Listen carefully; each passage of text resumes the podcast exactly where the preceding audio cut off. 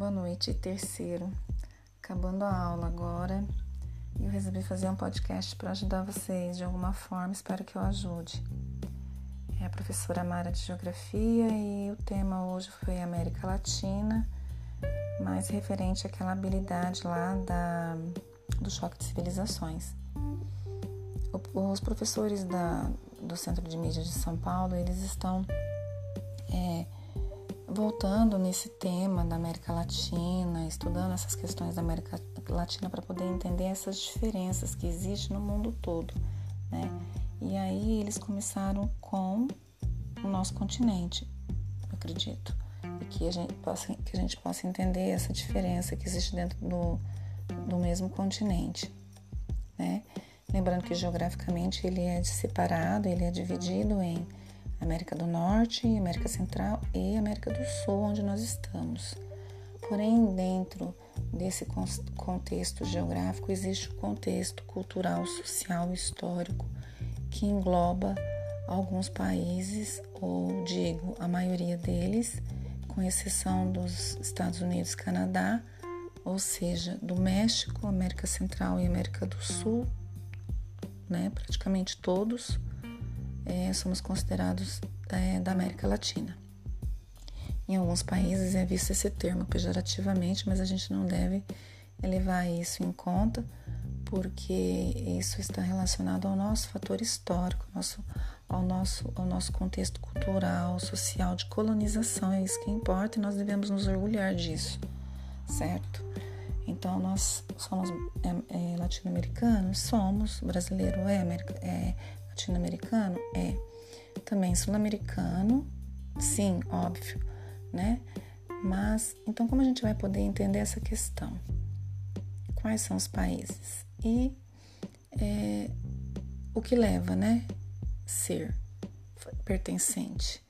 Como eu falei, os aspectos culturais, sociais, de colonização, mesma língua derivada do latim, é, religião cristã, predominantemente católica. E nós temos então, dentro desse contexto da América Latina, o México para baixo, incluindo a América Central, sendo que a América Central é dividida em duas. Como, como pode ser isso? As ilhas, chamada de Caribe, insular, e o continente. O continente da América Central, que é aquele istmo, aquele estreito que liga a América do Norte e a América do Sul. E a América do Sul ela é dividida em América Andina e Platina. Andina, países que têm a presença da Cordilheira dos Andes. Venezuela, Colômbia, Peru, Equador, Bolívia e Chile. E a América Platina, que são os países que são banhados pelo Rio Paraná, Paraguai e Uruguai, que é a bacia do prata, chamada bacia do prata. Os platinos são aqueles banhados pela bacia do prata. Né? O que, que é a bacia do prata? Né? É, é uma área onde é, é formada por esses três rios que eu falei, que é o Paraná, o Uruguai e o Paraguai. Rios, ok? Então é considerado uma parte da América. Então nós temos qual que eu falei? A andina e a platina, beleza? Além da andina e a platina, vocês perceberam que eu não citei o Brasil?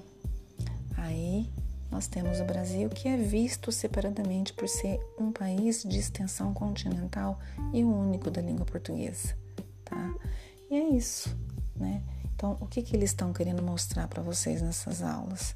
Que nós temos semelhança sim, mas cada um com a sua especificidade cada um com as suas características, né? E uma diferença gritante da América anglo-saxônica, que é os Estados Unidos e o Canadá, certo? Ah, que são é, é, é, países com línguas é, derivada é, germânica, inglês, né? Mas o francês fala o Canadá, no Canadá, e ele não é considerado. Por quê? Porque ele tem todo aquele contexto né, de cultural, histórico, é, diferente do nosso. E tem uma parte do Canadá que, se, que fala inglês. Né? Então, nós temos aí dois países fortes economicamente, uma superpotência, que os Estados Unidos ainda é uma superpotência, o Canadá é extremamente desenvolvido, com uma qualidade de vida altíssima, né?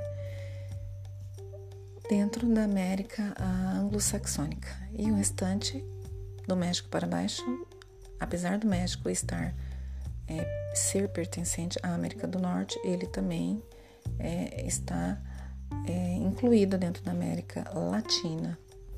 Gente, eu espero é, ter contribuído com o estudo de vocês, tá? De verdade. Beijo, beijo, boa noite, bom descanso, bons estudos, professora Mara.